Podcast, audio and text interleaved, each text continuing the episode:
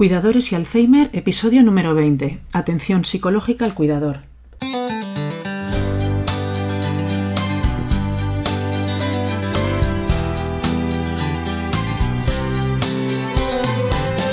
Bienvenidos a nuestro podcast sobre cuidadores y Alzheimer, un espacio abierto, vuestro espacio, un sitio en el que podamos compartir información, conocimientos y experiencias. Porque sabemos lo difícil que es cuidar a una persona con Alzheimer, déjanos ayudarte, estamos a tu lado.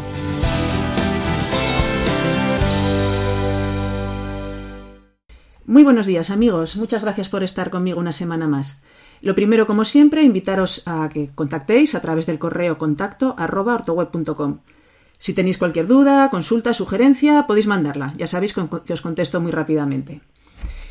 Esta semana vamos a tratar de ver los problemas psicológicos que prácticamente todos los cuidadores en principales sufrís, unos en mayor y otros en menor medida, pero que están ahí. Es uno de los temas más importantes en mi opinión, siempre os insistiré mucho en que debéis cuidaros. Mi propósito es lanzar una voz de alarma para que si veis que os encontráis en una situación límite podáis reconocerla y que en vuestra cabeza suene una campanita y podáis así daros cuenta de que necesitáis ayuda. No os tengo que decir lo duro que es estar prácticamente las 24 horas del día atendiendo a una persona con Alzheimer, por lo que no caigáis en el error de pensar que podéis con todo. Eh, no vaya a ser que alguien tenga que cuidar al cuidador porque éste ya no puede más.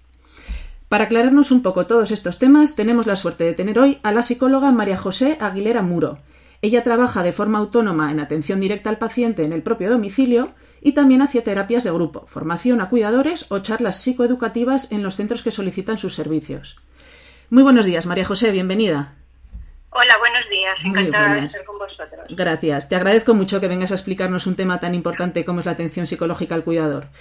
Mm, la, la, inmensa mayoría de la gente que nos escucha son cuidadores y seguro que se ven reflejados en los temas que vamos a tratar. Em, vamos a ver, en mi opinión hay cinco puntos importantes o cinco puntos de inflexión a lo largo de los años que una persona es cuidador o cuidadora y me gustaría compartirlo contigo y que me des tu opinión. La primera y más importante, eh, yo creo que es eso, cuando se recibe la noticia, pues te dicen que tu padre, tu madre, el marido, esposa, en fin, padece la enfermedad. Cuéntanos, por favor, qué, qué reacciones observáis, qué sentimientos se encuentran allí.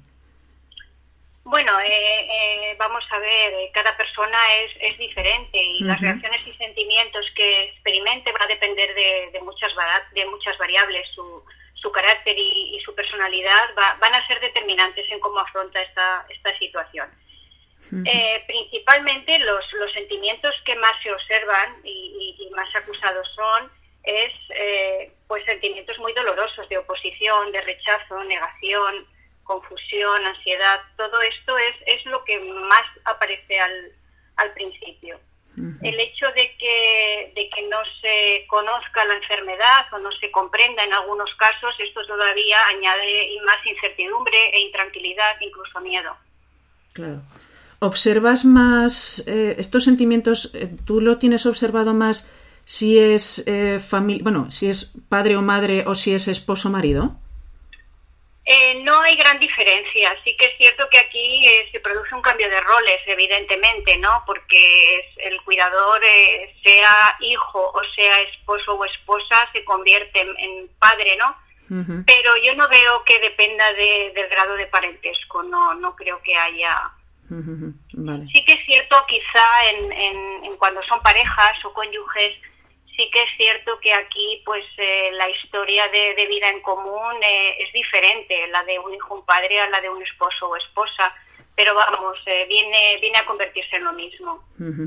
Vale, entonces ya, digamos, nos han dado hace un tiempo la noticia, ya nos hemos informado por internet, nos hemos leído todo lo que existe y más, y ya realmente ya empiezas a darte cuenta, porque todos, eh, todos al principio notan pues unas ligeras pérdidas cognitivas en, el familiar que está enfermo, pero ya llega un momento en que dices, bueno, eh, ya la, enfermedad ya está aquí, es decir, ya estamos en una fase media, la, la, persona ya te empiezas a dar cuenta que no es autónoma por sí misma. ¿Qué ocurre ahí? ¿Cómo, cómo reacciona la familia y el cuidador? Bueno, cuando, cuando digamos ya la, la enfermedad ya está más instaurada, ya, ya está más avanzada, eh, los problemas, como tú bien dices, eh, ya hay deterioro cognitivo importante, pues se va agravando todo. Los sentimientos que te he dicho antes, pues eh, se intensifican, eh, el enfermo eh, empieza a tener conductas que a veces pues eh, pueden ser conductas de riesgo, despistes, en fin, lo que, lo que todos más o menos sabemos. Esto va haciendo que el cuidador empiece a entrar en una, en una tensión emocional muy importante porque tiene que estar casi en alerta permanente. por otro lado, hay, hay varios sentimientos que sí que te voy a comentar porque son importantes. Eh, el sentimiento de vergüenza, que de este se habla poco, eh, también eh, está presente porque a veces el enfermo tiene conductas un poco comprometidas o embarazosas y nos pone en situaciones difíciles. por supuesto, el enfado, el enojo por todas estas situaciones se combinan con el dolor y la tristeza que vemos en, al ver que la persona pues, pues va dejando de ser quien era, que deja de reconocernos, que, que ya no es el mismo y, y la culpa, que, que, es casi el sentimiento que más, que más daño nos hace, aparece casi de, de forma implacable en mayor o menor medida, ¿no? Fíjate que eh, hablas, hablas de vergüenza y culpa, ¿eh? O sea, es, sí, sí, sí, es, es una pena, sí. Claro, es que se suele, se suele, nos solemos fijar más en, en los síntomas que, que, son visibles, ¿no? El cansancio, la fatiga, el estrés, tal, pero eh, la culpa y la vergüenza son sentimientos que están muy escondiditos dentro de dentro de la persona, del cuidador y, de las que se habla, de los que se habla poco y, y son muy dañinos, son muy dañinos para la persona. Y entonces aquí lo que recomiendas es una terapia de grupo, ¿no? Sí, bueno, eh, el cuerpo es el cuerpo es muy sabio, ¿vale? Y entonces nos manda pequeñas pequeñas señales para, para indicarnos que es el momento de, buscar ayuda. La terapia de grupo o más bien eh, participar en grupos de apoyo eh, es muy muy aconsejable porque compartimos experiencias con personas que, que están sufriendo el mismo problema. la misma situación, sí, sí, sí, sí. Y la misma situación. Por otro lado, eh, ya que estamos hablando del momento de, poder acudir o no a un profesional, si, si, lo vemos necesario, hay algunos síntomas que es importante saber reconocer y, saber interpretar como, como, esas señales a las que me estaba refiriendo. Por ejemplo, eh, problemas de memoria más acusados de lo habitual, eh, dificultades para concentrarnos, tener molestias digestivas, palpitaciones, temblores de manos, visión borrosa pérdida de interés en las actividades eh, en las que antes disfrutábamos, eh, pérdida de peso, eh, cambio en los patrones de sueño, en fin, todas esas esos síntomas o esos signos nos están diciendo que, que ahí hay un problema y que, y que debemos acudir a, a un especialista que nos ayude a, a cuidarlo. Vale, perfecto. Vale, pues eh, paso ya eh, a la fase avanzada, es decir, ya nuestro familiar está en una fase ya de ha perdido el habla, la movilidad también es prácticamente nula. ¿Qué, ¿En qué fase se encuentra ahí el cuidador? ¿Cuáles son sus sentimientos? Bueno, pues eh, principalmente está en una fase generalmente de agotamiento físico y emocional casi absoluto. Hay que tener en cuenta que sobre todo si hablamos de Alzheimer, aunque también es, extensible a otros tipos de demencias, eh, que son enfermedades que duran muchos años, que el cuidador generalmente, al ser un familiar, lleva muchos años haciendo esta tarea. Y entonces el, el agotamiento pues ya eh, se, se, ha instaurado ya de manera, de manera permanente en él. Entonces eh, puede aparecer puede aparecer el síndrome del cuidador quemado o burnout del cuidador, que se dice. Que eh, digamos que los síntomas que he nombrado hace un momento, digamos, se intensifican. Entonces aquí sí que es, sí que es eh, imprescindible que, que, acuda, que acuda un profesional, sobre todo. Claro sobre todo cuando la familia no supone un punto de apoyo importante, que, que, bueno, pues todos sabemos que, que, es complicado, aunque se ayude nunca es suficiente, ¿verdad? Esto agrava, agrava la sensación de, de indefensión y de agotamiento que tiene, que tiene el cuidador en estos, en estos casos. Claro, yo lo que, lo que he observado en, en pacientes, clientes, en fin, eh, llega ya cuando la persona ya está en un Alzheimer muy avanzado, eh, el cuidador y la familia se dan cuenta que la situación les sobrepasa, que ya no pueden estar, ya no lo pueden tener en casa, y llega el dilema moral de meterlo en una residencia. Eh, claro, es, pues no sé, es tu padre, es tu madre, es tu marido. Dices, yo lo quiero cuidar. Por un lado piensas eso y por otro dices, es que no puedo. Claro. Mm, que, dinos, por favor, qué, aconsejas ahí o qué, qué es lo que se debería hacer. En fin, o sea, no es que sea una decisión mejor que otra, sino cómo tomarla de forma adecuada.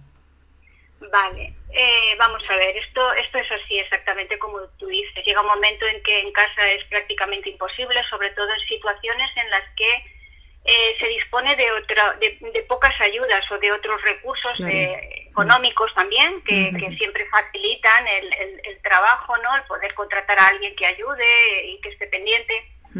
Entonces, llegados a esta situación, en la mayoría de las ocasiones suele ser más aconsejable pues llevar a la persona a una residencia, pero eh, es que esto es, es una, una decisión eh, personal que, la, que el cuidador tiene que tomar en base a, a lo que estoy comentando, de una manera razonable, ver si, si realmente dispone de suficientes recursos para poder eh, tenerlo en casa si esa es su preferencia.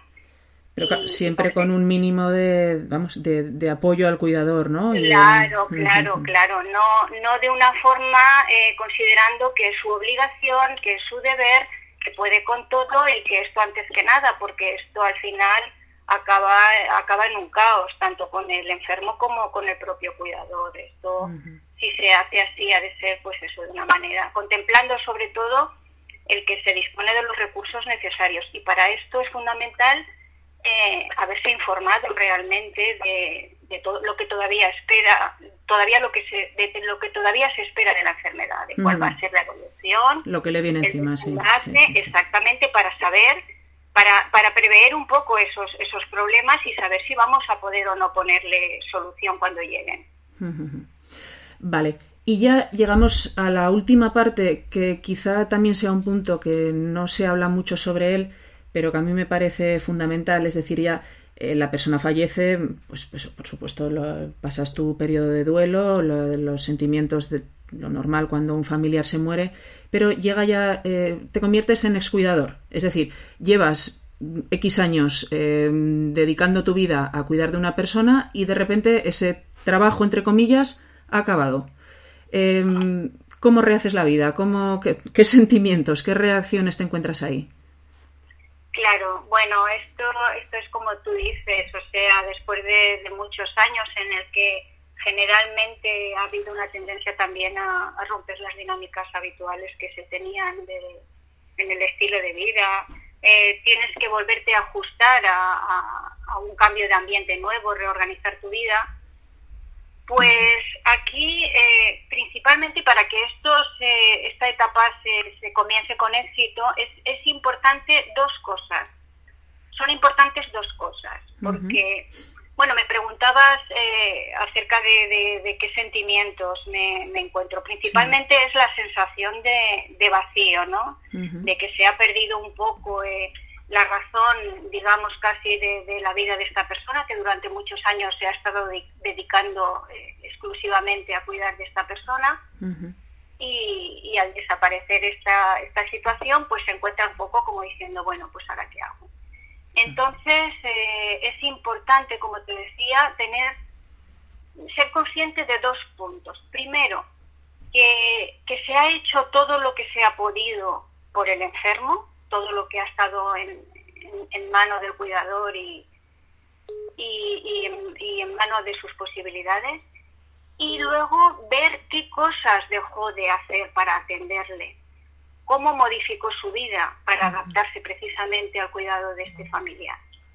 Estos, estos dos puntos es tenerlo claro, digamos, por un lado, quedarse en paz con la labor que ha hecho durante estos años y luego insisto, ser consciente de qué es aquello que dejó de hacer y qué es aquello a lo que renunció, para intentar, de alguna manera y en la medida de las posibilidades, eh, retomarlo. Retomarlo, Digamos que, esto iría eh, dirigido principalmente en tres áreas, que sería el área, el área social, eh, el área afectiva y el área laboral.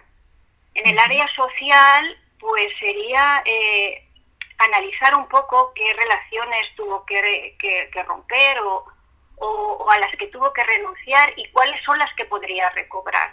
Incluso numerarlas y hacerse una lista. Eh, aquí incluyo incluso relaciones familiares que también se deterioran en, estas situaciones. Y por supuesto tratar de buscar eh, relaciones nuevas. Eso por un lado. Eh, en el área afectiva, principalmente haber superado, como tú decías antes, la, fase de duelo con éxito y cuidar de la, cuidar de la salud, tratando de dejar a un lado pues esos sentimientos que, que aún quedan ahí, que, que, son un poco los costes indirectos ¿no? de, de, esta labor que se ha llevado durante tanto tiempo, de, culpa, ansiedad, depresión. Tratar sobre todo de, cuidar la salud y en el área laboral, que sería la última, pues si fuese posible retomar el trabajo que se realizaba con anterioridad, sería lo ideal. Y en caso de no ser posible, pues eh, dentro de, las áreas de interés de esta persona, pues tratar de eh, comenzar nuevos proyectos. Eh, para eso, pues hoy en día tenemos multitud de asociaciones de tipo lúdico o, incluso de formación permanente, no sé. Ahí cada persona tiene que ver qué es lo que, le interesa y qué es lo que le gustaría y tratar de comenzar nuevos proyectos de vida. Claro. Te cambio un poquito de tema. Em, vamos a volver sobre los pensamientos negativos que comentabas antes.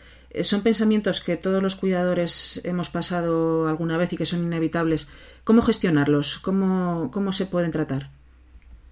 Vamos a ver, el, tener pensamientos negativos es, es, inevitable, ¿vale? Eh, lo importante es reconocerlos y aceptarlos porque eh, si se reconocen y aceptan es más fácil expresarlos y, poder hablar de ellos, compartirlos pues con otras personas que estén viviendo situaciones semejantes a la nuestra, eh, lo que decíamos antes, participando en, grupos de apoyo, compartirlo con amigos, familiares, con otros cuidadores.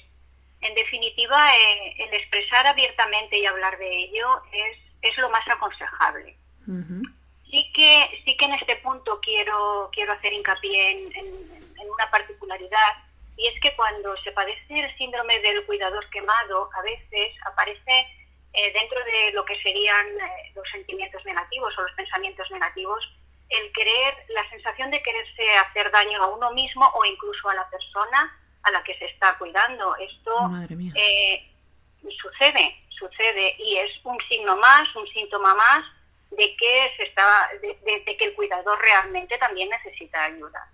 Está en una situación de estrés máximo. Y entonces, eh, si aparecen estos pensamientos, pues lógicamente eh, es, es, es, imprescindible acudir a, a, un especialista. Pero vamos, que se sepa que no es algo excepcional, que esto pasa, esto pasa. No, no es que le pase a todo el mundo, pero que pasa y que tiene solución. es que es una situación ya extrema, es decir, ya es entiendo que será un agotamiento y en fin ya no puedes sobre todo es que es que es una situación mantenida en el tiempo durante muchísimos años y eso eso es un plus ¿eh? una situación de estrés puntual eh, todos la vivimos más o menos pero eh, esa situación vivida durante décadas incluso pues eso durante muchos años Vale. Porque hay alguna, ¿nos recomiendas algún tipo de pauta, mm, no sé si hay algún protocolo, ¿eh? Para los cuidadores sobre horas de trabajo o cuánto tiempo tienen que dedicar en atender al paciente por día o temporadas de respiros? ¿Hay algún protocolo sobre esto? Vamos a ver, más eh, aquí la situación es la siguiente. Cuando hablamos de, un cuidador informal, que generalmente es un familiar, que no es un cuidador profesional, el hablar de horarios de trabajo y de pautas es complicado porque generalmente la persona se dedica casi de manera exclusiva ¿no? a, cuidar de esta persona. Sí, así es. Entonces, eh, más que de pautas, lo que, lo que habría que hacer es hablar de, hábitos, ¿no? de, hábitos saludables. Tratar de eh, buscar buscar ayuda en, la familia, en manifestar abiertamente cuáles son las necesidades que necesita y no esperar que sean los demás los que eh, se den cuenta y, comprendan que necesita ayuda, dejarse ayudar también y sobre todo eh, tratar de eh, buscarse esos ratitos, digamos, esas pequeñas islas de, descanso en donde o bien con ayuda o bien aprovechando ratitos en que el enfermo esté más tranquilo, hacer esas cosas que a lo mejor pues eh, antes disfrutaba con ellas, tratar de encontrar esos momentos, digamos, de relax, eh, aprovechar y hacer ejercicio también cuando se pueda o bien cuando sale a pasear con el enfermo si es posible, mm, evitar el aislamiento. Eh, en realidad son principalmente más mantener pautas saludables que el que haya, haya un protocolo que, que ya digo, cuando es el familiar el que cuida es, es difícil, claro, claro. Lo, o sea, lo que está claro es que algún respiro hay que tener. Unos necesitarán más, otros menos, pero algo hay que tener, claro. Exacto, exacto. Y dentro de lo que es el cuidado, que no puedas separarte de la persona, pues mm, priorizar priorizar sobre todo lo que realmente es importante y no tratar de llegar a todo, no sacrificar nuestras horas de descanso pensando en ahora que está dormido voy a hacer esto porque luego no puedo, en fin, eh, eh, tratar de aprovechar esos momentos, aunque sean pocos, para eh, gratificarnos a nosotros mismos también y tratar de encontrar esos, esas pequeñas islas de descanso a las que me refería antes. Perfecto. Bueno, pues ya para finalizar, aunque nos daría para estar hablando mucho rato más, mm, el tiempo lo tenemos un poquito limitado, entonces dinos por favor, María José, ¿cómo pueden contactar contigo la gente si está interesada en tus servicios? Bueno, pues a través de mi teléfono, que es el 676-984596. También a través del correo electrónico, que es María José Aguilera, todo junto, arroba cop es. C de, C de Cáceres o de Oviedo, P de Pamplona, punto es. María José Aguilera, arroba punto es. Ok, perfecto. Correcto, correcto. Y también a través de Facebook, buscando como psicóloga sanitaria, eh, me encontrarían. Vale. Yo recomiendo a la gente entrar en su Facebook porque así es como yo te conocí y la verdad es que es muy interesante todo lo que publicas. La, el, bueno, tú estás en Valencia, entonces tu zona de trabajo es, entiendo que es Valencia y alrededores. Sí, Valencia y provincia. Eh, sí, Valencia y provincia. Vale, vale, perfecto. Bueno, pues hasta aquí el capítulo de hoy. Muchísimas gracias, María José, por tus explicaciones, por tu atención. Em, el tema, bueno, el, campo tuyo es, es, inmenso en este tema. lo que hemos hecho ahora ha sido un breve resumen. Igual te engaño otro día para que vengas a contarnos alguna cosa. En fin. Yo encantada de estar con vosotros. un placer, ¿eh? Ha sido, la verdad es que ha sido muy ameno y muy entretenido. Muchísimas gracias. Gracias a vosotros. Venga, un saludo. Adiós, buenos días. Bueno, pues hasta aquí el capítulo de hoy. Como nos hemos pasado un poquito de tiempo, os dejo tan solo una reflexión. ¿Realmente no puedes tomarte un respiro? Si fuera cuestión de vida o muerte, o tu hijo está enfermo, o tienes un accidente, a que seguro que a tu querido familiar lo cuidaría otra persona. Entonces, ¿por qué no te tomas un respiro si lo necesitas? Cuídate, por favor. Tú vales mucho. En nuestra ortopedia online ortoweb.com podréis encontrar todo tipo de ayudas técnicas y productos de apoyo para adaptar la vivienda a las necesidades de la persona que cuidáis, para que tanto enfermo como cuidador podáis tener la mayor calidad de vida posible. Artículos de terapia ocupacional, pañales, empapadores, cualquier producto para incontinencia, sillas de ruedas, andadores, camas articuladas y un largo etcétera. Nuestro equipo técnico está para ayudaros si tenéis alguna duda en el 976 900 902. Si eres un cuidador y he conseguido, he conseguido distraerte un ratito de tus labores diarias, me doy por satisfecha. Y si además he conseguido aportar alguna idea o ampliar tus conocimientos, entonces soy la persona más feliz del mundo porque este trabajo habrá servido para algo. Gracias por vuestra atención, esperamos que este podcast haya sido de vuestro interés y que sigáis escuchándome la próxima semana. De nuevo os indico que si queréis contactar lo podéis hacer a través del correo contacto Os dejo la dirección en las notas del programa. Agradeceré vuestras opiniones y sugerencias, tanto positivas como negativas. Y si es positiva y queréis regalarme una valoración de 5 estrellas en iTunes o un me gusta en iVoox, os estaré eternamente agradecida. Nos vemos en el próximo capítulo. Hasta luego.